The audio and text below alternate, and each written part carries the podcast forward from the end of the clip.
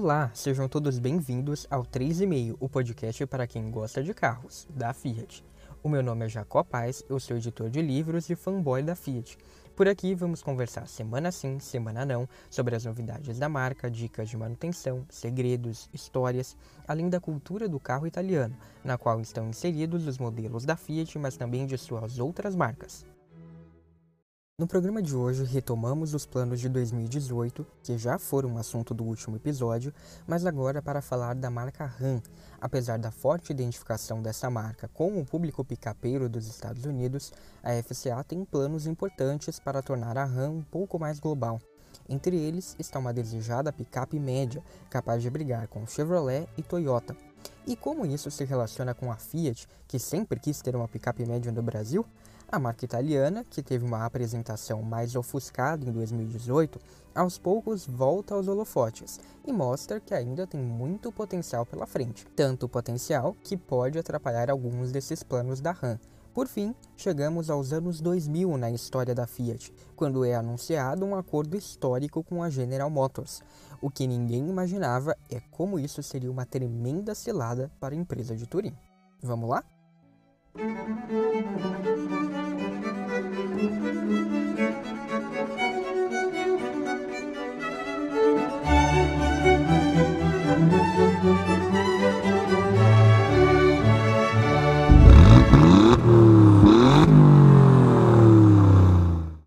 Antes de começar este episódio, eu quero saber se você já assinou ou seguiu o 3,5 no app que usa para escutar podcasts.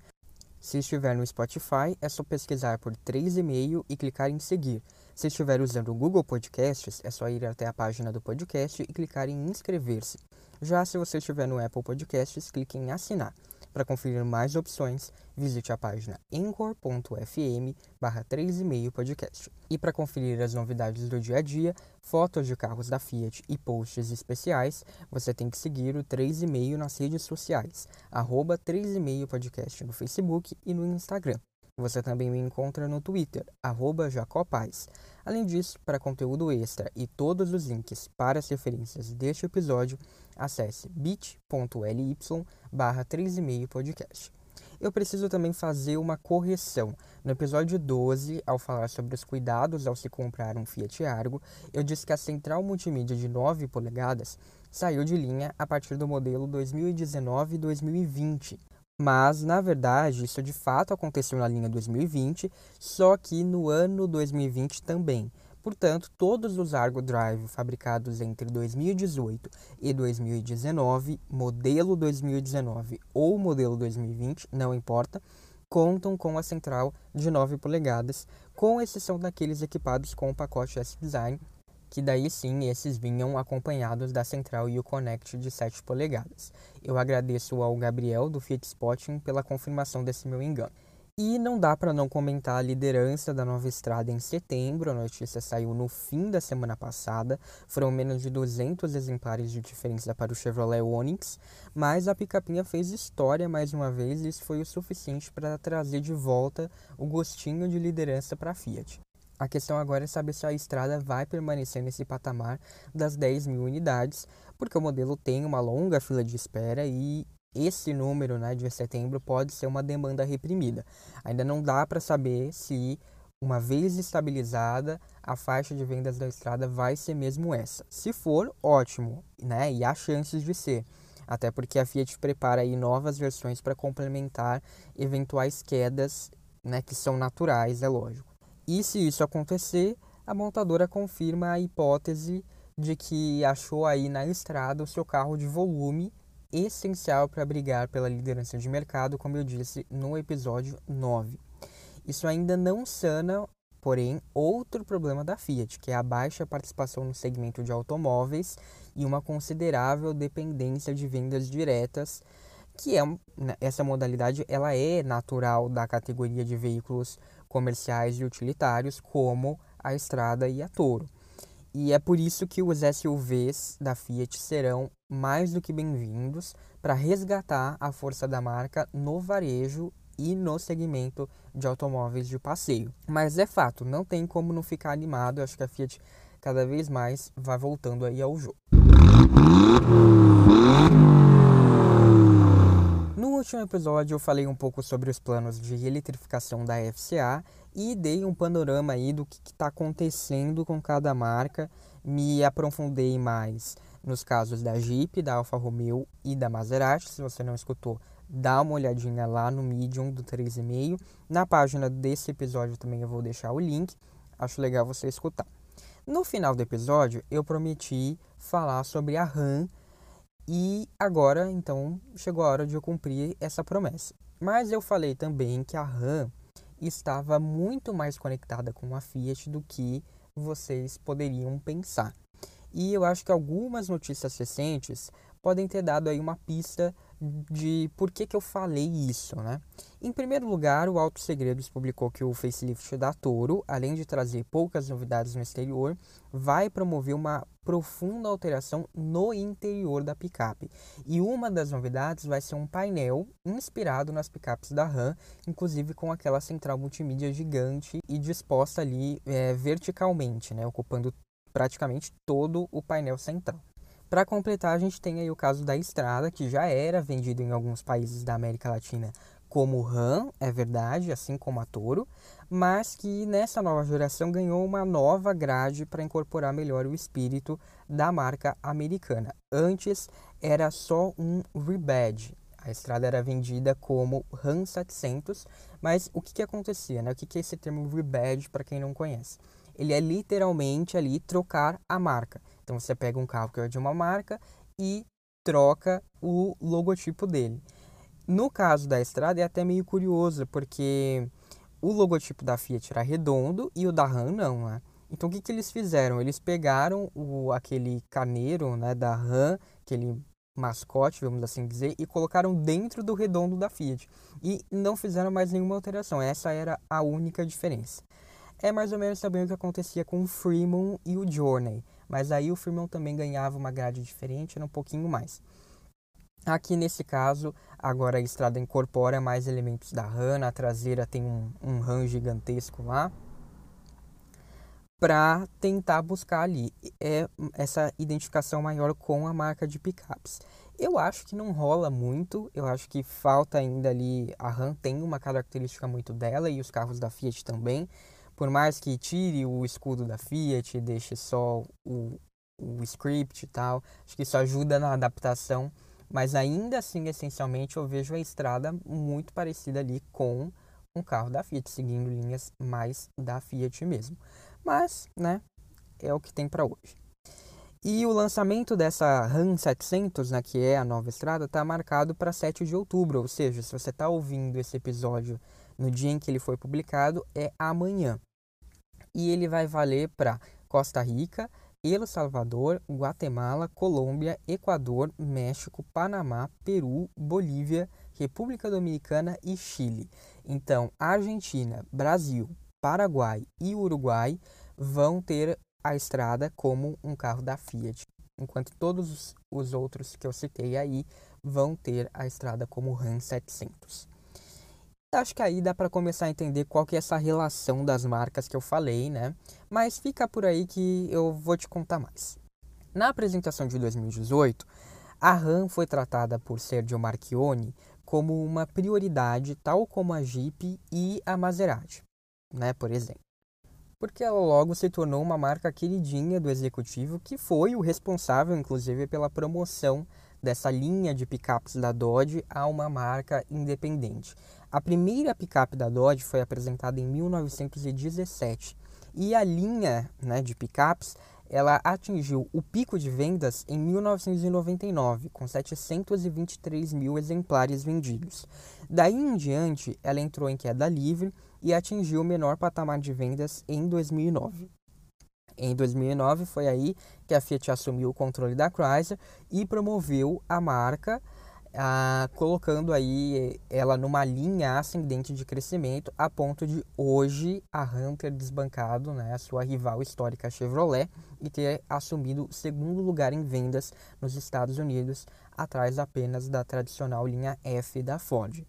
Só para a gente ter uma ideia, de 263 mil unidades vendidas em 2009, quando a Fiat assumiu a RAM, que ela ainda era ali no caso Dodge, A RAM chegou a mais de 840 mil emplacamentos em 2019. Esse é um, um aumento mais do que expressivo de 222%, igualável apenas ao caso da Jeep. Então aí já dá para a gente entender por que, que o Marchione gostou tanto da RAM, né? Outra coisa que a Fiat fez foi transformar a RAM em uma marca de utilitários. Esses veículos mais utilitários nos Estados Unidos também estavam dentro da gama da Dodge e migraram para a nova marca junto com as picapes.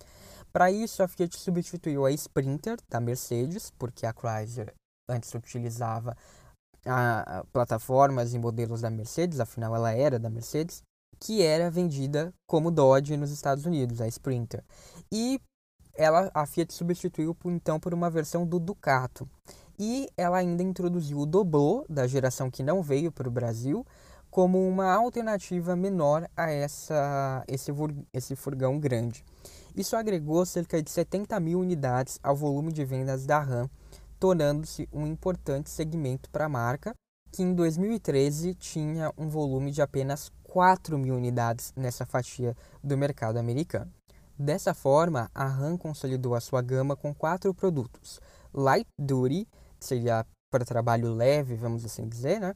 A RAM 1500, que ganhou inclusive uma nova geração totalmente feita do zero em 2018. Tinha acabado de ser apresentado na época que houve essa conferência dos planos de 2018 a 2022. A Heavy Duty, que é para trabalho pesado, representada pela RAM 2500. As vans compactas com o ProMaster City, que é o Doblô, e as vans grandes representadas pelo ProMaster, que é o Ducato. E lembra que eu falei no episódio passado que todas as marcas da FCA, talvez com exceção só da Dodge, tinham algum plano ligado à eletrificação, até a RAM? Pois então, desses produtos, o único a ser eletrificado seria a RAM 1500, que na verdade ela já tem, ela foi lançada uma versão híbrida leve, como o Cinquecento e o Panda na Europa. Essa tecnologia, eu comentei no episódio anterior, é aquela do alternador elétrico que não permite uma condução totalmente elétrica nem em partes, né? Trata-se apenas de um reforço para aliviar o motor a combustão em outras tarefas, como alimentação de equipamentos. Até 2022, a RAM se comprometeu ainda a lançar uma nova geração para a picape gigante 2500 e para o ProMaster City, o que adiantaria aí também então uma nova geração para o Dobô. Mas a eletrificação não estaria presente nesses veículos, pelo menos não em um primeiro momento. E é importante dizer também que, por conta da pandemia, esses planos podem ter sido alterados, ainda mais se a gente considerar que a gente está falando aqui de veículos utilitários, que tendem a ter gerações aí com um tempo maior, demoram para ter mais atualizações. O curioso é que a Fiat vai lançar na Europa o Ducato elétrico. Na verdade, ele já está disponível em alguns programas piloto, mas a RAM não prometeu vender esse Ducato elétrico nos Estados Unidos. E uma outra curiosidade, o nosso Ducato não é o mais novo, aquele com o facelift que teve no modelo europeu, porque ele é fabricado na unidade da Chrysler no México, de onde também sai a versão RAM que não tem o facelift, assim como o nosso Ducato. Quando a Fiat lançou, é, ela foi aqui no Brasil, né, a nova geração do Ducato, muita gente criticou por isso, porque ah, na Europa tem um facelift. Por que que pra gente não veio o facelift? Porque o nosso Ducato é esse mesmo feito aí para RAM, só que com o rebadge para Fiat, sendo que originalmente ele já era Fiat. Bem, enfim, tanto é que se em outros países da América Latina existe a versão da Fiat com o facelift. E falando nisso, é aí que as coisas começam a ficar mais interessantes. Apesar de prometer uma boa renovação do seu portfólio, a grande estrela do plano da RAM é a introdução de um modelo inédito. De acordo com as pesquisas da FCA, 16% das vendas de picapes no mundo todo se concentram no segmento D, onde nenhuma das marcas do grupo atua atualmente. A Fiat já sonhou muito com uma picape média no Brasil, só que ela acabou lançando um produto intermediário que é a Toro. E eu, inclusive, acho que faz mais sentido para a marca, ou fazia pelo menos mais sentido ter começado por aí. Em outros mercados, a Fiat fez o quê? Uma parceria com a Mitsubishi e vendeu um rebadge da L200 chamada de fullback sem muito sucesso. E talvez aí, né, por isso que eu falei de ter primeiro a Toro, né, para fazer uma espécie de transição. Mas essa fullback, gente, é uma coisa que assim, até hoje eu não entendo por que, que a Fiat foi atrás disso. É, para um mercado que não tem tradição, ela dizia que era ali para tentar emplacar no Oriente Médio, mas, né, muito estranho. Já a Dodge, desde o fim da Dakota, ela abandonou o segmento, porque era pouco expressivo nos Estados Unidos naquela época. Acontece que nos últimos anos, as, as rivais, né, Ford, GM e até ali a Honda também atua nos Estados Unidos nesse segmento, apostaram novamente nessa faixa de picapes médias nos Estados Unidos e tiveram ali um relativo sucesso. E a linha da Ram ficou desfalcada sem esse modelo. Sem contar que o que acontece na América Latina, essas picapes elas vão muito bem. A Toyota Hilux, por exemplo, é o carro mais vendido na Argentina. Então, para você trazer a RAM com força para cá, você precisaria ter uma picape média nesse segmento. Então, sim, a FCA vai entrar no segmento de picapes médias, isso é uma certeza. Até 2022, o grupo enfim teria uma picape média para chamar de sua. Eu disse que teria porque a gente ainda não sabe qual vai ser o reflexo da pandemia nesse plano especificamente. Se esse problema já tem a sua solução, a FCA vai de fato entrar nesse segmento, um outro problema acaba surgindo. Qual que vai ser a marca dessa picape? A própria apresentação da RAM começa como RAM, é bem interessante isso, só que ela acaba meio dividida. Na verdade, a FCA assumiu nessa apresentação que a Fiat também tem força no segmento de utilitários, porque mesmo sem contar com o volume de vendas das picapes da RAM, ela aparece na sexta posição do ranking global de utilitários mais vendidos, à frente inclusive de marcas como Volkswagen e Renault. A RAM aparece em quarto nesse mesmo ranking, só que ela tem esse boost aí das vendas das picapes a seu favor nos Estados Unidos. A Fiat ela é muito forte com essa linha professional na Europa e ela tem ela é considerada uma marca de tradição nesse segmento de vans, conta aí com uma linha completa, Fiorino, Doblo, Talento e o Ducato. O Ducato inclusive é uma das vans mais vendidas da Europa toda. E tudo isso está no portfólio da Fiat, né? Da Fiat Professional, que eles chamam. E essa Fiat Professional também vai bem na África e na Rússia. Enquanto isso, nos Estados Unidos e no Oriente Médio, a FCA só atua com a RAM, enquanto na Ásia nenhuma é forte. O problema surge onde a FCA atua com as duas marcas, a Fiat e a RAM, na Oceania e especialmente na América Latina, onde a Fiat também é líder com as picapes compactas Estrada e Toro. Então, o que fazer nesse caso? A FCA propõe, né, propôs, pelo menos na época, uma linha compartilhada entre essas duas marcas para veículos comerciais, com muitos rebadges a serem feitos. É curioso, na viagem que eu fiz para o Chile, fiquei prestando atenção né, na, nessa confusão Lá você tem o nosso Fiorino, mas você também tem o Fiorino europeu, que era vendido como Fiat, mas daí ele passou a ser vendido como Ram, então o logo trocou.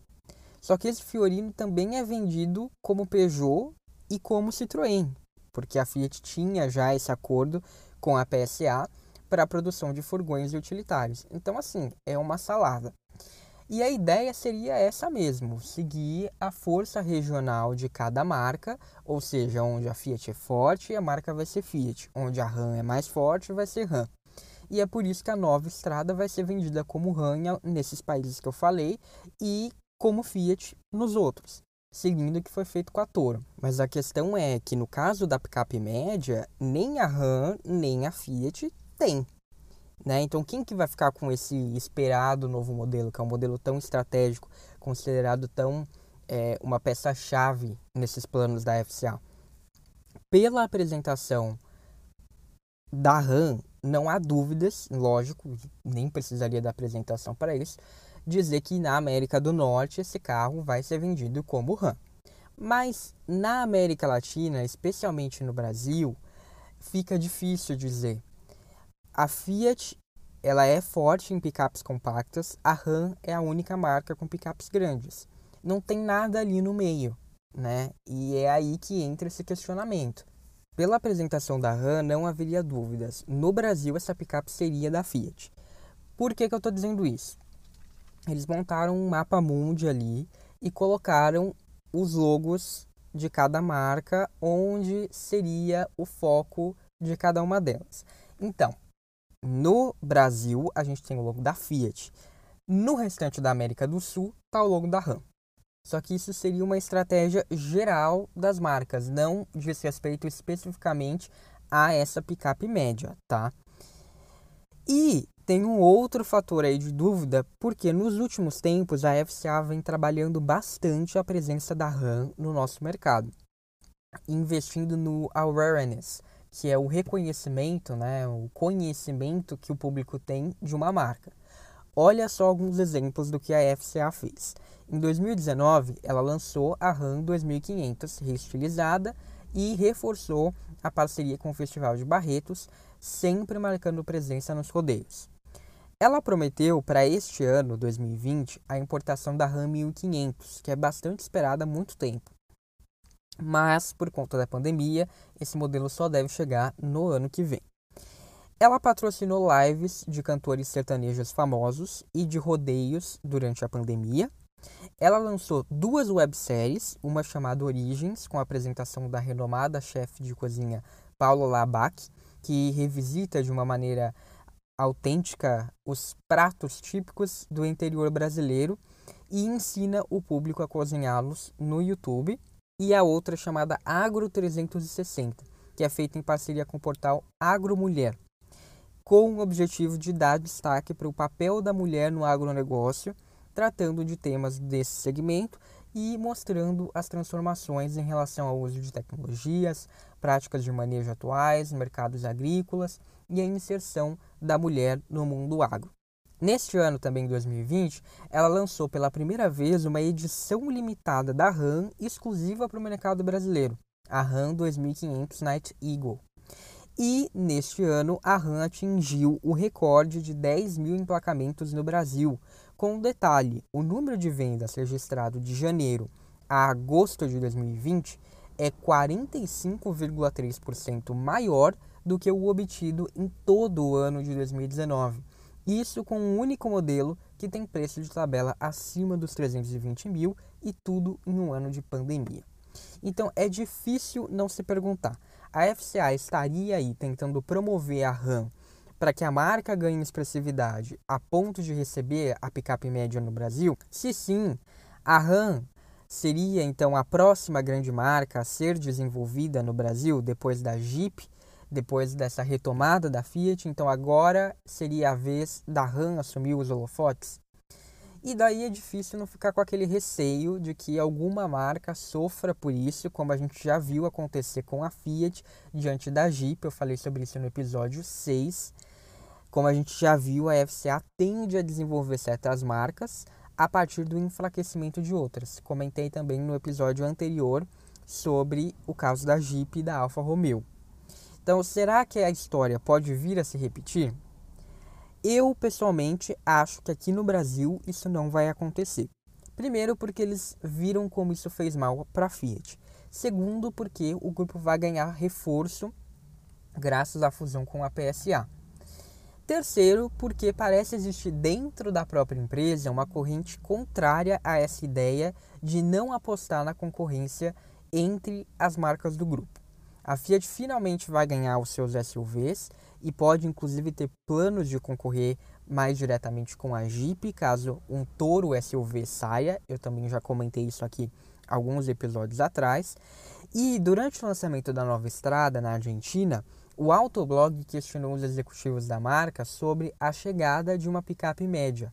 O Pablo Garcia Leyenda, diretor comercial do grupo no país, confirmou os planos de entrar no segmento nos próximos anos, mas quando questionado se uma picape média seria vendida como a marca Fiat ou Ram, ele disse que nem mesmo a FCA sabe por hora. Abre aspas. Hoje temos uma divisão muito clara entre as picapes da Fiat, focada nos segmentos pequeno e compacto, e Ram, que é especialista em picapes grandes. Todavia, não está definido com que marca se lançará essa picape média. E eu, pessoalmente, me pergunto, por que não fazer um produto que se, que se possa vender tanto com a marca Fiat como com a marca Ram? Fecha aspas. Uma picape média de fato poderia trazer frutos para ambas as marcas, desde que bem trabalhadas e com diferenças claras de posicionamento. Não dá para fazer só um rebadge. Teria de ser como o caso do Fiat 500X e do Jeep Renegade que eu comentei lá no episódio 6, com a diferença de que aqui nesse caso as picapes seriam concorrentes no nosso mercado. Para a Fiat, esse novo modelo reforçaria a marca na briga pela liderança do mercado, consolidando de vez a hegemonia da Fiat no segmento, no qual a italiana já detém uma participação de assombrosos 50% no Brasil. Sim, se você pegar os números de vendas de segmento, do segmento de veículos utilitários, mais de 50% das vendas é Fiat. Daí depois aparece lá Fiat, é, Volkswagen e Chevrolet com 10% mais ou menos. Por outro lado, para a RAM, isso seria tudo que a marca precisa para ganhar volume em mais um mercado, finalmente passando da barreira de um milhão de unidades vendidas no mundo, que é o desejo, na verdade era, né, o desejo de Marchione, que a RAM emplacasse aí mais de um milhão de unidades vendidas globalmente. A questão é que isso precisa ser bem feito, precisa ser uma estratégia, porque não é porque a Fiat vende bem Estrada e Toro, que automaticamente ela vai vender bem uma picape média, ainda mais com os preconceitos que a gente tem aqui no Brasil. Ou então a gente pode fazer isso, né? Deixar esse, esse público que não consegue falar com a Fiat, porque tem esse preconceito, compraria RAM. E a Fiat atuaria ali em uma outra parcela do segmento. Também é possível. O que eu estou dizendo é, precisa ter uma estratégia e não só chegar e fazer um rebadge falar, olha, esse aqui é RAM, esse daqui é Fiat e a gente trocou o logotipo. Não vai dar certo.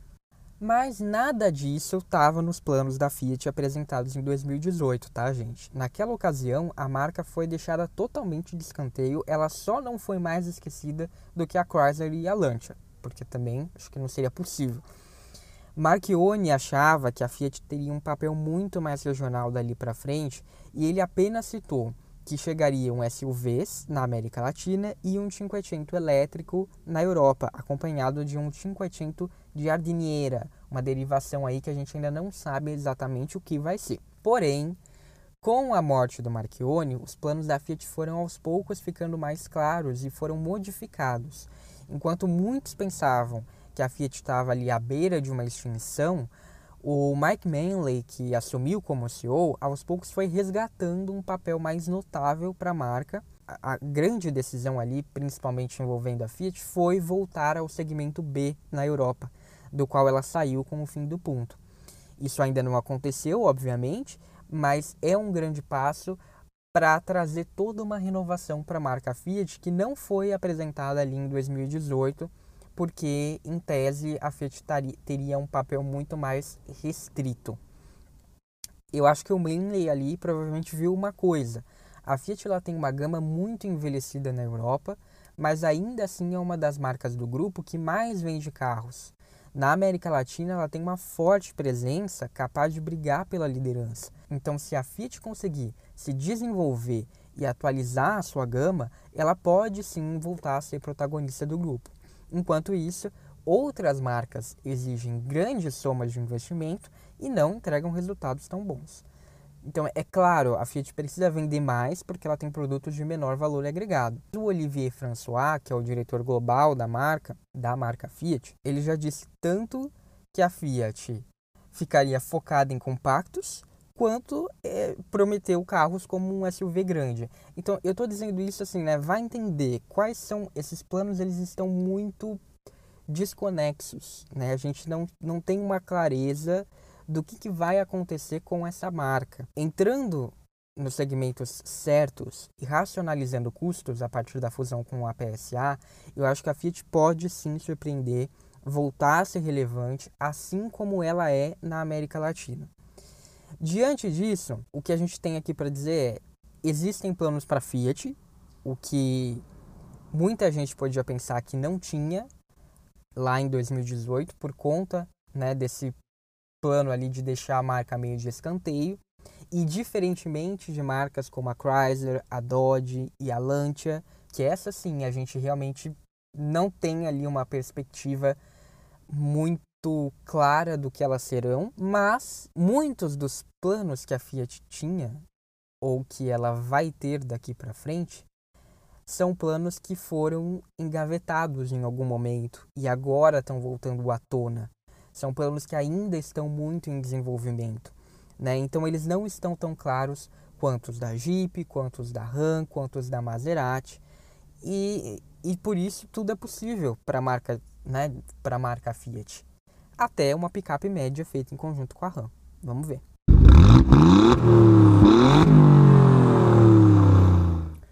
Nesse episódio, a gente começa uma nova fase da história da Fiat. Uma fase que eu chamo de fim da Fiat. Mas por um bom motivo. Porque no final dela, o que a gente vai ver é o surgimento da FCA, que é uma coisa completamente diferente em toda a história da Fiat. Vamos lá? Início de 2003, Hotel George V, Paris, França. No luxuoso hotel, acontece uma reunião periódica entre diretores. A pauta é o trabalho de uma equipe de engenheiros trabalhando em Gotemburgo, na Suécia, para desenvolver uma plataforma especial, uma arquitetura para um carro grande. Essa plataforma vai ser empregada em um novo veículo da Alfa Romeo, em um da Saab e no novo Cadillac. E o melhor, o mesmo projeto, além de reduzir custos de engenharia, vai render outras sinergias provenientes do compartilhamento de peças, poupando dinheiro para as marcas do grupo Fiat e da General Motors, e acelerando o tempo de desenvolvimento dos projetos. Suecos, americanos, alemães e italianos trabalham no projeto há dois anos, após a união dos dois grupos ter sido anunciada, e o desenvolvimento corre bem. Um parênteses.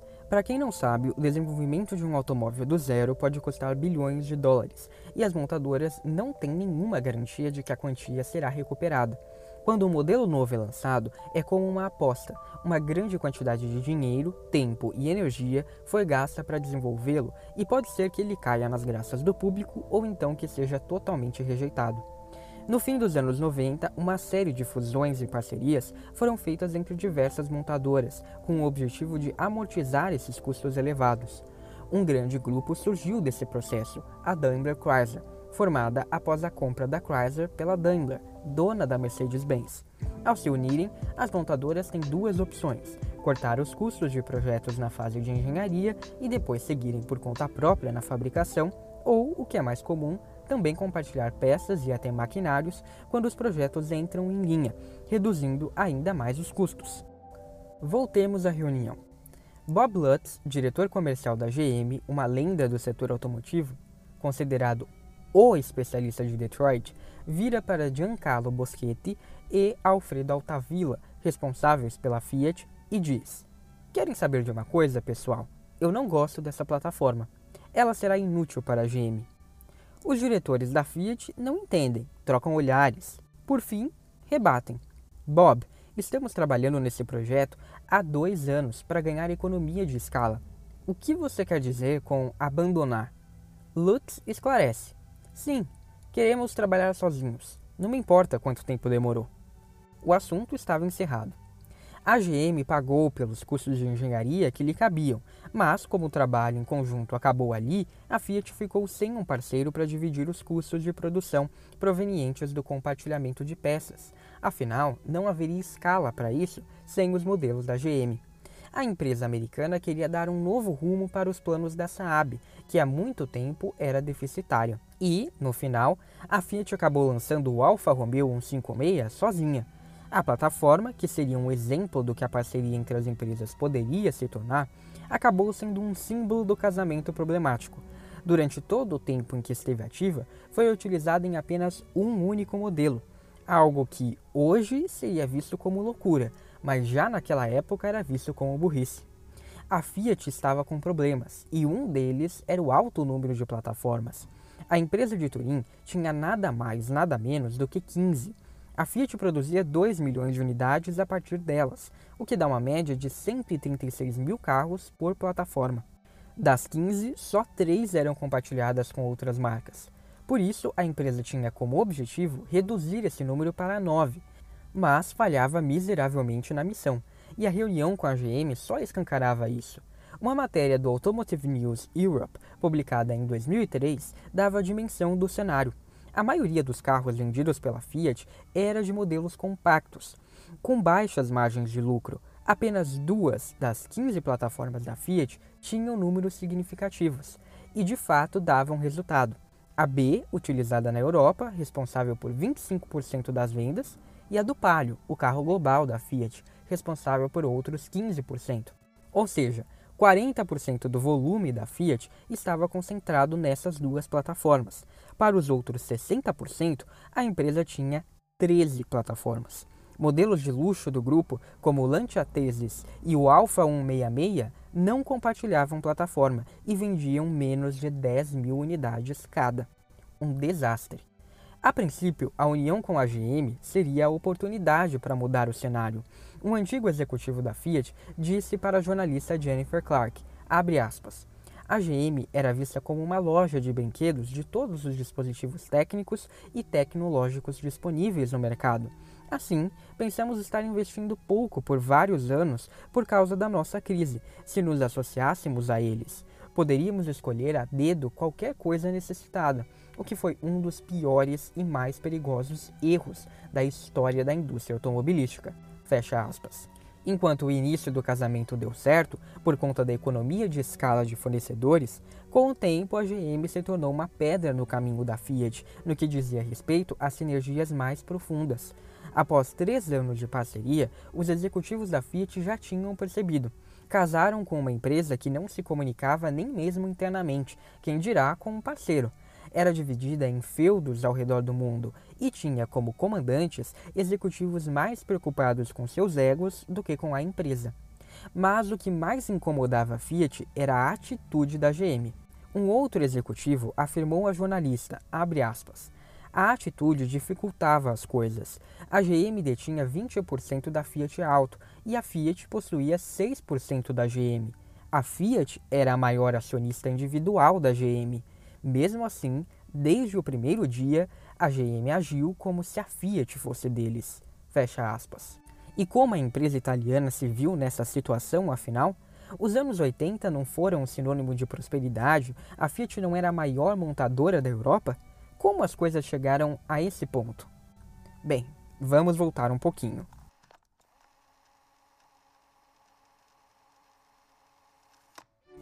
Em resumo, a Fiat fez uma sucessão de escolhas erradas, desde a administração da empresa, que falhava em promover mudanças capazes de modernizar as suas práticas de mercado e deixar a Fiat mais competitiva, até a estratégia de produtos. Logo após se internacionalizar, a montadora decidiu apostar no projeto de um carro global, o nosso conhecido Palio. O problema é que esse projeto tinha como público-alvo os países emergentes, e eles não estavam muito bem das pernas naquele momento. Apesar de ter ido bem no Brasil e em alguns outros países, o que se esperava era um outro resultado. Essas escolhas acabaram deixando a Fiat muito endividada. Gianni Agnelli não conseguia tomar as decisões que precisavam ser tomadas para colocar a empresa numa nova era, uma era de gigantes que surgiam. Nos últimos anos da década de 90, a situação era tão ruim que a Agnelli encarregou Paolo Fresco, presidente da Fiat, de buscar um comprador para a divisão de automóveis. Fresco voltou com três ofertas. A Daimler Chrysler oferecia algo entre 10 e 12 bilhões de dólares.